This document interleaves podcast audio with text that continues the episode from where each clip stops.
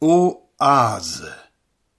Einmarsch ins Ruhrgebiet lediglich mit der Absicht gerechtfertigt worden, rückständige Kohlen- und Holzlieferungen einzutreiben, aber Stresemanns Rede hat mit erfreulicher Deutlichkeit bewiesen, dass Deutschland seine schärfste und beste Waffe, den passiven Zwei Akte spielt Chaplin ganz allein.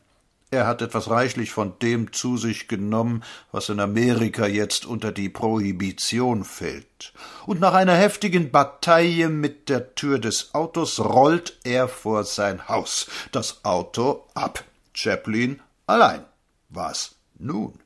Wir hatten einmal einen Schlüssel, aber den haben wir leider im Whisky liegen lassen.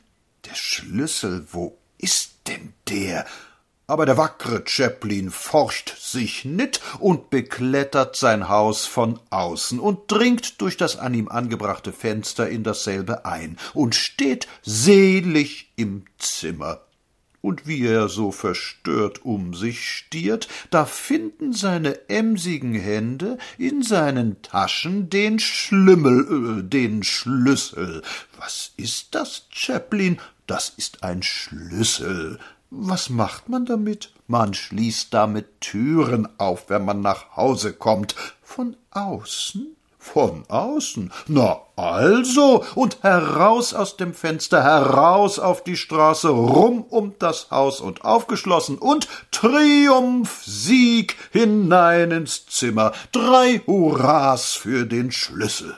Ja, da wären wir nun die Augen zwinkern. Das ist ein sehr merkwürdiges Heim. Zwei Treppen führen aus der kleinen Hall nach oben auf eine Balustrade, wo eine furchtbare Kuckucksuhr einen grausenerregenden Pendel schwingt, so lang wie ein Grenadier. Und dann stehen da so viele ausgestopfte Tiere herum. Nach einigen Meinungsverschiedenheiten, mit denen Katzen großes Sechstagerennen um einen drehbaren Tisch. Dort selbst ist eine Karaffe angebracht, die wegläuft. Mit List, Tücke und einem eingeklemmten Smokingzipfel wird sie gefangen. Ja, und nun wollen wir zu Bett gehen. Zu diesem Zweck muss er die Treppe hinauf. So viel verschiedene Arten, eine Treppe herunterzufallen, habe ich noch nie gesehen. Es ist ganz erstaunlich, was Charlot da anstellt. Er rollt herauf und trudelt herunter, er steigt obeinig nach oben und kommt kopfheister nach unten, er kämpft, er hasst, er streichelt die Treppe, er versucht es mit Gewalt und mit Pathos, mit letzter Verzweiflung und mit Koketterie, es geht nicht. Einmal setzt er alles auf eine Karte und auf seine zwei Spiritusbeine und tobt nach oben, als hätte es nie Schwierigkeiten gegeben, diese Treppe zu besteigen. Es ist ein Kampf des Menschen mit dem Schicksal und kommt mit dem ganzen Treppenläufer wieder unten an, liegt eingewickelt da und trinkt sofort noch auf der Erde einen kleinen Erholungsschnaps.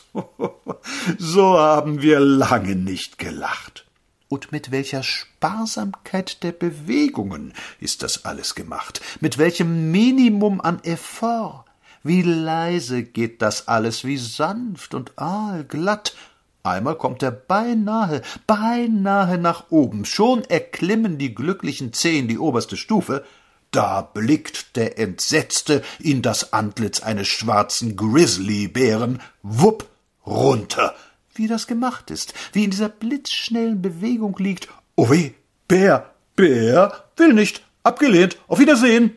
Das ist nicht zum Blasen. Und wie man gar nicht mehr lachen kann, da hat er es endlich erwischt. Aus seinem reichen Erfahrungsleben erinnert er sich, wie man Anhöhen überwindet und setzt sich ein Tiroler Hütchen auf und bindet sich einen Rucksack um und ergreift seinen Eispickel und eine Axt und hackt Löcher ins Geländer und kommt so glücklich nach oben und fällt leider wieder herunter, weil er sich, Gott sei's geklagt, unten angeseilt hat, aber angeseilt hat er sich. Und was dann noch alles mit dem Uhrpendel und unter der Brause geschah, das weiß ich nicht mehr, denn ich habe mich aus dem Leim gelacht. Widerstand gegen Poincaré. Selbst wenn man annimmt, dass Frankreich heute Wege sucht, um die Zerstörung deutscher Reichshoheit herbeizuführen, so muss festgestellt werden, dass seine bisherige Taktik durch das mannhafte Auftreten der Reichsregierung Ergebnisse nicht gezeitigt hat.